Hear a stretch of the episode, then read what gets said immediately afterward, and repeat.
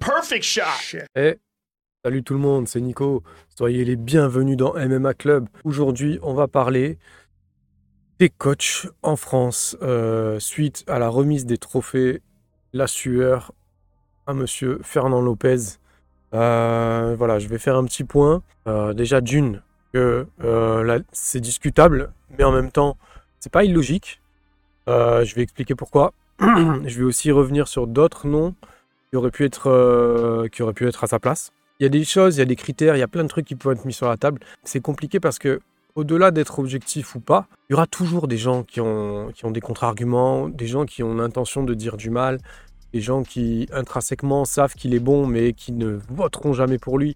Il y a de tout en fait, il y a de tout. Donc euh, voilà, euh, même moi là, je vais, je vais sûrement diviser dans mes propos. Tous les coachs travaillent différemment, mais les critères sont les mêmes pour tout le monde. Donc euh, c'est pas évident quoi. Et là, quels sont les critères justement? On ne sait pas. Pour en parler, déjà, il faut commencer par déterminer un vivier de coach élite. Faut piocher celui qui correspond au meilleur coach sur différents critères dans ce vivier. Par exemple, je sais pas, il y a le nombre d'athlètes représentés euh, au plus haut niveau. Euh, bah, il y a le résultat avec ces mêmes athlètes, parce que par exemple, tu peux avoir 5 ou 6 athlètes à l'UFC, mais s'ils ont passé une, année- une année 2022 de merde, bah, tu ne seras pas le coach de l'année. Il y a l'envergure de ton roster en général et ce que tu en fais, parce qu'il n'y a pas que d'avoir amené un mec ou deux à l'UFC, il y a aussi ce que tu fais de ton roster en général.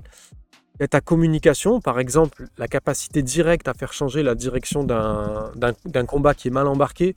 Par exemple, à l'inter-round, nous, on va se rendre compte, on va entendre ce que tu dis à ton combattant.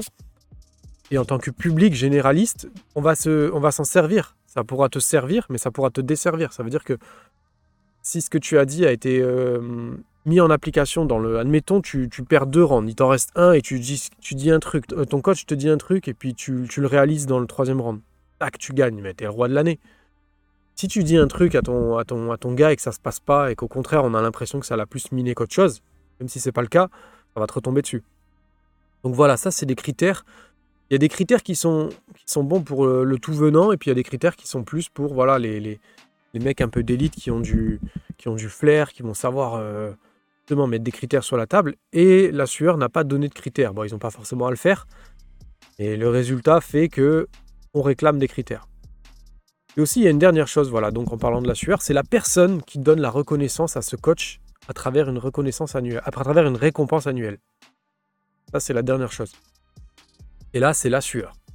Le média la sueur, la sueur qui est impliqué dans l'écosystème de Fernand Lopez. Ça, ça évidemment, euh, ça, ça, peut gêner. Euh, moi, ça ne me gêne pas spécialement, à partir du moment où on le sait. Euh, libre aux autres de créer des alliances. Par contre, ce qu'on peut dire, c'est que ça se ressent dans leur travail et ça se ressent dans leur efficience à créer du contenu pertinent. Ça, ça me regarde. C'est mon point de vue. Euh, peut-être qu'il y en a qui sont contents. Peut-être qu'il y en a qui mangent ce qu'on leur prépare et ils sont très contents. Moi, ça me, ça me suffit plus aujourd'hui. Je me suis forcé dernièrement à écouter des- Quand je dis forcé, j'abuse un peu, mais je me suis forcé à écouter des podcasts ces derniers temps. J'avais l'impression plus d'être lobotomisé avec euh, le bouquin, le savon, nana et tout. Euh, en termes de contenu, lorsque Chris est absent, bah, je m'ennuie, quoi. C'est vraiment le néant pendant 10 minutes avec 5 minutes de pub et, et j'en peux plus en fait. Donc du coup, je ne sais plus quand Chris est là ou pas puisque je n'écoute plus du tout. Donc euh, voilà, j'en suis là. Sur Twitter, la communication, c'est un désastre. Heureusement, sur Instagram, c'est le compte MMA français le plus actif. Ils savent jouer de cette communication. Ils sont habiles sur deux tableaux. Il y a un petit peu de post pour les fans hardcore. Voilà, de temps en temps, on voit un petit truc sur Saladin, un petit truc euh, un petit peu underground. Euh, et puis de l'autre côté, ben, ils balancent du post un peu chips, hein, chips cacahuètes pour les MMX à longueur de temps. Mais bon, ça, c'est un, autre- un autre débat. Et enfin, la dernière chose à prendre en compte, c'est qu'on doit se remémorer qu'on est en 2022 et pas prendre en compte ce qui s'est passé en 2023. Alors, je vais commencer à citer quelques coachs. Euh, D'avance, je m'excuse parce que je vais en oublier plein, évidemment. Je vais en prendre 4 ou 5 là. hein. Je vais prendre 5, même 5 ou 6 noms maximum. Euh, je vais faire un bref résumé chacun, voire une petite phrase. Faut vraiment pas se vexer, hein, c'est c'est vraiment des mentions. Donc pour moi, on a Daniel Warin, on a Aldric Cassata. Ensuite, on a quand même Mathieu Nicourt. On a Fernand Lopez. On a Hatch qu'on oublie quand même. J'ai l'impression qu'il y a beaucoup de gens qui l'oublient. Et on a quand même Cyril Diabaté. Si j'en oublie, si je passe à côté de quelqu'un et qu'on me fait la remarque, euh, franchement, je, m'excuserai parce que c'est pas volontaire. Voilà, c'est pas volontaire. Euh, je pense que j'en oublie. Voilà, déjà, je regarde pas forcément tout, pas à fond sur toutes les teams qui fait quoi et tout. J'avoue que je suis pas possible. Je suis tout seul dans l'équipe. hein, une équipe de 1, donc euh, je fais ce que je peux. Donc voilà, je commence cette année 2022 et je vais vite fait évoquer les noms de Cyril Diabaté et Mathieu Nicourt. Ils font quand même du bon taf, Euh, notamment au Bellator. Euh, Mathieu Nicourt, il là, il emmène Bourama Kamara. Et j'ai réussi à le dire du premier coup, pas comme dans l'interview, j'avais honte. Euh, donc c'est cool. Pour Cyril Diabaté, il y a, eu Yves Landu dernièrement. Voilà, je survole, hein, je ne vais pas commencer à rentrer dans les détails. Les cite parce que je trouve que leur nom n'est pas suffisamment mis en avant pour leur taf. Euh, c'est des mecs d'expérience. Voilà, c'est des mecs de terrain. Euh, c'est des mecs relativement discrets, on va dire. Cyril, des fois, il est pas discret, il est même, il- est drôle, mais il parle pas que de MMA. C'est pour ça que je dis ça. Des fois, il a un côté, euh, il a, il il a, quelque chose de drôle et il a quelque chose de sérieux à la fois parce qu'il il sait à mettre de l'humour dans des sujets qui sont très graves de société. Alors, j'aime bien suivre sur Instagram, pas que pour ça, mais notamment pour ça. Voilà, Mathieu Nicourt est beaucoup plus discret, beaucoup plus dans son rôle. Et euh, c'est tout en son honneur, mais du coup, on en entend moins parler alors qu'il fait un travail de fond qui est, vraiment incroyable. Euh, même sur la petite scène locale, on va dire, sur la scène euh, nationale. Pas petite, mais sur la scène nationale. Donc voilà, je, voulais les citer parce que je trouvais quand même qu'ils faisaient un travail phénoménal. Et je suis pas sûr que s'il y a d'autres podcasts sur le sujet, je suis pas sûr que leur nom ressorte. Voilà. Ensuite, bon, on a Daniel Warin euh, et Aldric Cassata qui, pour moi, de tous les noms cités, c'est les premiers gars avec qui j'aurais envie de faire un stage ou un camp. De par leur communication, de par leur vision qui me fascine, et puis bah, les résultats euh, qui, sont, là. quoi. De deux manières différentes, j'ai presque l'impression. Alors concernant Daniel, la particularité qu'il a, c'est de transformer la dynamique d'un athlète qui est quand même assez unique en France. Euh, D'autant plus quand on a vraiment euh, pas vraiment de salle fixe. C'est, franchement, c'est, assez incroyable. Il faut, il se rappeler que la team Moirin, c'est, j'allais dire, je sais pas, j'ai pas vraiment le mot, mais pas une team itinérante, mais euh, on a du mal à définir vraiment quelle est leur salle. Alors ils sont au fitness park et tout, mais c'est quand même assez incroyable quoi d'avoir un tel niveau avec des gars sans structure fixe quoi. Donc c'est quand même assez exemplaire. C'est quand même euh, relativement dingue et à souligner. Quand on voit certains gyms qui sont sponsorisés, qui ont des, mètres et des mètres carrés, c'est des usines à gaz et tout. Et puis là, vraiment, lui, euh, il fait, euh, il fait, au mieux avec ce qu'il a. Et franchement, pour ça, c'est vraiment c'est top. Euh, donc dernier exemple en date. Dernier exemple que j'ai en tête, c'est la trajectoire de Romain Debienne qui vient de signer un one shot au Bellator. On a Jorick Montagnac qui a combattu 38 secondes en 2022. Alors le mec est très rentable. Euh, à l'Octagon, qui devient une, organisation, qui était une organisation euh, fiable en Europe, c'est pas, pas ce que je voulais dire, mais qui devient une organisation visuelle en France un peu plus euh, mise en avant. Et enfin, on a Benoît Saint-Denis qui a deux victoires à l'UFC en 2022. Et j'ai presque envie de dire que c'est autant que Fernand Lopez avec le Factory finalement, puisque bah, Gomis venait à peine d'arriver au Factory. Donc, donc ça fait deux et demi, quoi. Donc c'est difficile de le compter, mais après on peut aussi le compter. hein. Moi je m'en fous, ça reste quand même impressionnant hein, du côté de, Warin. Ça enlève rien ni à l'un ni à l'autre. Mais faut pas enlever, faut pas oublier que voilà, Benoît Saint-Denis, c'est deux victoires en, demi- en 2022 à l'UFC, dont un combat à Paris euh, pour le premier combattant français euh, à l'UFC euh, qui sera dans, dans les livres d'histoire. Premier combattant français à l'UFC à Paris, pardon, je m'embrouille un peu. Donc voilà, je trouve que c'est quand même cool. Il y a une patte Daniel Warin qui est particulière et qui est visible. Il apporte une certaine agressivité mixée à une intelligence qui décuple, la confiance de l'athlète. Ils font qu'il est dans l'équation, peut-être pas par son nombre d'athlètes dans l'élite, mais par la qualité de ses résultats. Pour Aldric Cassata, c'est presque pareil. Il y a pas mal d'athlètes qui sont, voilà, on voit E Warriors, euh, comme Boukishou, Sofiane Boukishou. Euh, au Brave, il y a eu Axel Sola, euh, cinq combats, je crois, hein, cinq ou sept, cinq, ouais. Euh, voilà, Virgil Hau- Haugen qui explose et qui sera sûrement, sûrement un des prochains à l'UFC, même si ça reste euh, pour l'instant dans les prélims Ares. Je sais que l'UFC, c'est pas, euh, on va pas à l'UFC comme on va chez le coiffeur. Mais voilà, clairement, Virgile, il a un truc. À l'instar de Benoît Saint-Denis, on a Manon Fiorot aussi qui est sur deux victoires en 2022, deux décisions. Deux décisions bien menées, mais faciles, difficiles aussi, dues aux blessures. Euh, qui justement étaient bien stratégiquement bien amenées, justement, dues aux blessures. Donc c'est quand même euh, impressionnant. Je pas imaginer ce que ça aurait été sur euh, deux jambes. Après, c'est pareil. Sportivement, ça fait pas assez d'athlètes dans l'élite, je dis bien dans l'élite, pour dire que son bilan comptable fait de lui le coach de l'année. Il y a la patte Aldric. C'est peut-être plus créatif et moins agressif que Daniel. Mais les résultats suivent dans un écosystème de fou qu'il s'est créé à Nice qui est articulé autour de personnes qui puent le MMA.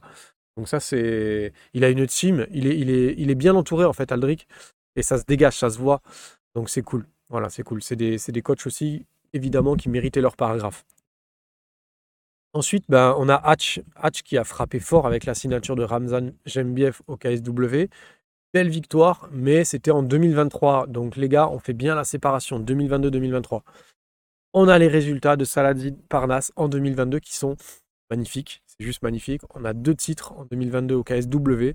Donc là, il y a la patte Hatch. La patte Hatch, pour moi, c'est un petit peu une partie, c'est la partie visible de l'iceberg, on va dire. C'est ce côté gestion managériale quasiment parfaite euh, sur le plan protection de ses athlètes, sur le plan euh, sécurité financière, j'ai envie de dire, et sur la gestion de carrière avec des athlètes qui sont relativement jeunes, qui sont carrément très jeunes, et qui sont du coup fidèles. Je ne sais pas si vous mesurez le sens de ce mot quand on parle de la Hatch Academy.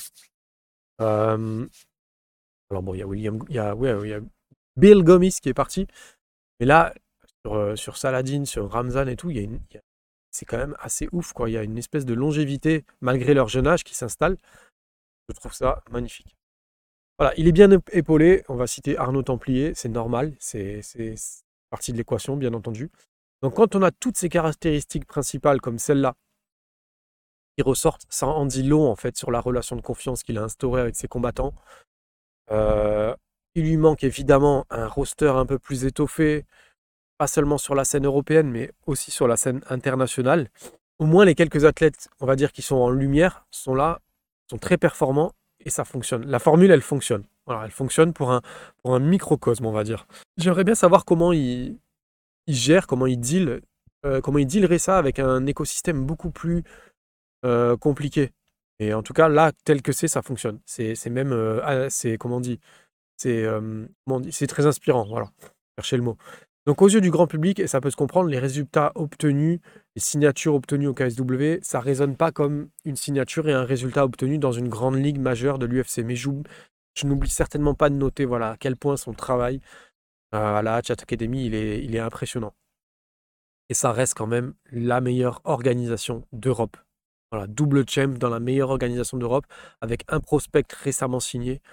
Euh, franchement, euh, c'est pas une vitesse de franchise, c'est euh, pas comment on dit d'ailleurs. Bon, bref, bravo. Maintenant, on peut parler de Mister Fernand Lopez. Toujours, des, toujours énormément de choses à dire de plus que les autres sur Fernand. Je sais pas pourquoi. Il lui est souvent de reprocher de euh, récupérer des athlètes qui sont déjà dans un moule, qui sont déjà dans leur carrière, et de finalement ne pas apporter plus de pattes particulières que ça. Moi, si je devais résumer la patte Fernand Lopez, à mon sens, à ma définition, dans les grandes lignes, c'est de tirer parti du meilleur de de ce qu'un athlète sait faire, sans le dénaturer dans un domaine où il va perdre confiance, là où il avait son instinct qui prédominait. Il fait des choix qui sont liés à son ressenti, qui sont plus souvent payants qu'ils ne font défaut. On ne peut pas lui enlever ça. On peut pas lui enlever ça. Il y a eu des risques de prix qui ont été payants à des moments donnés, et il en est là où il en est aujourd'hui grâce à ces risques-là, grâce à ces risques gagnants. On peut dire tout ce qu'on veut, mais il y a des choses qu'on ne peut pas enlever à une personne. Donc, euh, par exemple, on peut dire que Cyril Gann a déjà gagné par soumission au sol, euh, Nassourdine aussi. Néanmoins, on peut dire que leur domaine de prédilection, c'est pas ça. C'est pas des grappleurs d'élite. Donc, c'est pas des nuls non plus. Tout ce qu'on a lu dernièrement, on peut, balayer du, re- du- du revers de la main et dire que il y a quand même eu des choses qui ont été dites qui étaient un petit peu dures. Pas forcément envers euh, Fernand, pas forcément envers lui. mais, envers ses athlètes. Il des choses qu'on lit et qu'on entend qui sont pas cool. On a eu Cyril qui a mis KO Tuivasa. On était tous euh, tout feu. On a, pourtant, on disait généralement que Cyril avait un petit déficit de puissance. Donc voilà, il a fait quand même quelque chose que beaucoup d'athlètes n'ont pas réussi à faire. Hein, euh, ceux qui ont mis KO Tuivasa, il y a eu un flash knockdown de, euh, d'Eric Lewis. Il y a eu le KO éclair de Sergei Pavlovich. Et à ma mémoire, j'ai pas souvenir d'avoir Tuivasa mis KO. Je sais plus. Voilà, en tout cas, pas lui enlever ça. Euh, ce soir-là, on a aussi vibré, donc je parle de l'UFC Paris parce qu'on avait clairement tous la chair de poule. Quand Gomis résiste à la soumission dans les dernières secondes, même si Gomis, il venait d'arriver au Factory, euh, ça fait, euh, ça fait, bah, ça fait un résultat, enfin, un résultat du Factory un petit peu en demi-teinte, on va pas se mentir. Mais on a quand même vibré ce, jour-là. Euh, quand Nassourdine perd le troisième round à cause de son ego et qu'il nous offre une fight week de malade, il nous met dans l'ambiance en, nous- faisant sentir chez nous, en disant, en- enfin, en disant, en l'américain, en se laissant pas faire, en se laissant pas marcher dessus. On s'est tous sentis, voilà, on était tous Nas. Euh, voilà, tout ça, c'est, bah, tout ça, c'est aussi un petit peu grâce à lui, quoi. Ça fait partie un petit peu de- des choix qu'il a fait pour, euh, pour nous proposer ça, pour nous proposer ce spectacle. Donc c'est important. Les trois étaient en main card de l'UFC à Paris. Il faut quand même se rendre compte de ça. Donc il y a quand même des choses qu'on peut pas balayer et qu'on peut pas nier. À côté de ça, il y a aussi Taylor. Taylor Lapillus qui re-signe à l'UFC après avoir, après avoir pris une ceinture à l'ARES. Encore une fois, euh, ça n'arrive pas par hasard. Voilà. Euh, si l'UFC a de la considération pour Ares, c'est qu'il y a des raisons. Il y a des raisons. Qu'on le veuille ou non, hein, on, peut, on peut en débattre, on peut en discuter, on peut ne pas être d'accord. À un moment donné aussi, il faut quand même reconnaître qu'il y a des choses qui sont. euh, je veux dire, c'est pas, c'est pas, euh, c'est pas Dana White qui, qui, comme ça, de lui-même, qui va dire, oh tiens, euh, il y a une orga là, je vais pointer, je vais regarder ce que ça vaut. Non, il y a des choses qui sont mises en place, il y a des noms qui ressortent, il y a, y y a de la communication, il y a y a plein de choses sur du long terme, sur des années de travail. Donc euh, voilà, certains athlètes, certains athlètes en sont là où ils sont aussi. Pas que c'est que grâce à Fernand, mais notamment grâce à Fernand Lopez. Euh, Il y a d'autres athlètes qui vont exploser également, et c'est des athlètes qui ont été la plupart récupérés. Donc on dit souvent qu'ils récupèrent des gars et qu'ils les met juste au bon moment, au bon endroit, à la meilleure place. On peut quand même encore revenir sur l'exemple de Taylor. Ça fait combien de temps qu'il est au Factory? Euh, Nassourdine, ça fait quand même quelques années maintenant. Cyril Gagne, il n'est pas arrivé l'année dernière. Donc bien sûr, il s'est transformé des opportunités euh, en réussite, mais c'est parce qu'il fait des choix, parce qu'il a une vision. Moi, c'est c'est sa vision qui m'intéresse. C'est pas forcément il est avec ses défauts, avec ses qualités, je m'en fous. Moi aussi, j'ai des défauts et des qualités. Mais il a une vision que j'aime bien. J'ai reçu Aldric en podcast et j'aime bien sa vision. Et, Fernand, j'aime bien sa vision aussi. Il y a une vision. y a- c'est- vision, c'est un mot qui veut dire beaucoup de choses et rien à la fois. Mais d'ailleurs, ça serait un bon sujet, tu vois, de parler de la vision, des coachs. Bref, je ne suis pas en train de dire que les autres coachs n'ont rien fait, mais le bilan en termes de coach, il est pertinent sur beaucoup de points. Donc je ne vous demande pas d'ai- d'aimer la personne, je vous demande juste d'être objectif. On n'est pas là, pas là que pour énumérer les défauts d'une personne, on est là pour aussi énumérer ce qu'il a fait de bien, avec des bons résultats. Est-ce que je suis obligé d'aimer ou d'apprécier toutes les personnes qui viennent dans MMA Club? J'aime ou que j'aime pas les personnes Euh, Cette personne a fait un choix, elle se sert de son expérience, de sa vision, elle, ob- elle obtient des résultats, et moi, c'est ce que je regarde aujourd'hui. Euh, au final, la sueur, clairement, je n'en peux plus, ça ne passe plus, mais c'est pas qu'ils sont nuls, c'est qu'ils font ces choix-là. Ils font le choix d'être là où ils sont, là où ils veulent être. C'est la direction qu'ils ont prise et qui est complètement assumée. Ils ne sont pas arrivés là au hasard. Il y a du bon, il y a encore du bon. Euh, il y aura encore du bon, mais avant, il y avait encore plus de bon. Donc, C'est dommage. Donc c'est eux qui décernent le trophée. Donc, euh, donc voilà, avec, euh, avec ce que ça implique en termes de crédibilité et de décrédibilité. Tant mieux ou tant pis pour eux. Moi, Fernand Lopez, je suis admiratif pour beaucoup de choses. Il y a aussi beaucoup de choses que je comprends pas dans ce qu'il dit. Euh, avec son podcast, parfois, ça m'énerve, ça énerve les gens parce qu'il crée une forme de monopole, mais aussi de par le contenu qui est proposé à l'intérieur, des fois je, je ne m'y retrouve pas. Mais il ne tient, comme on disait tout à l'heure, hein, il tient, il tient qu'aux autres de créer de la communication. Et par exemple, Guillaume Pelletier, euh, avec Kevin, ils ont créé leur journal du fight et ils attendent, pas que euh, quelqu'un le fasse pour eux. Ils se sont dit, bah écoute, euh, vas-y, on y va, let's go.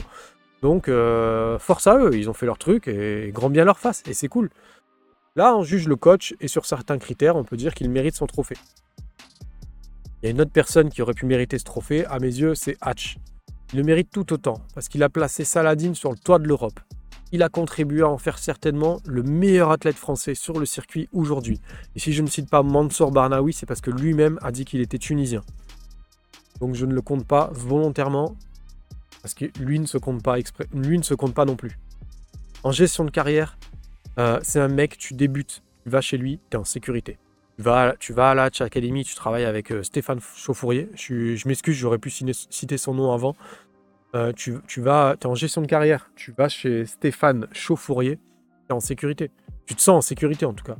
Moi, je sais que si demain je démarrais une carrière en MMA, en amateur ou en pro, franchement, en termes de début de carrière, euh, j'admire ce qu'il fait avec ses combattants et, et je me dis, mais ils sont, euh, je sais pas, ils semblent sereins en fait. Ils semblent être dans des bonnes mains. Voilà, donc c'est ce que ça dégage.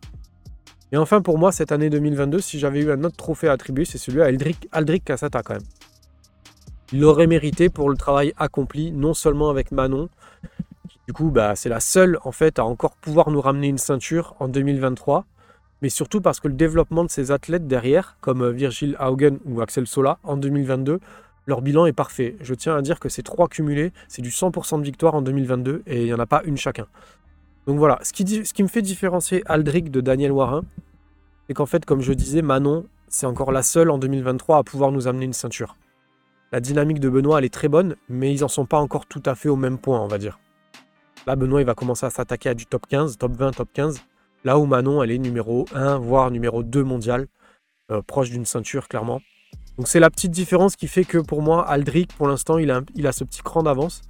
Et que si je devais décerner un trophée coach euh, MMA Club podcast, euh, franchement, cette année, je le, je le décernerai à Hatch en premier, Fernand Lopez en deuxième.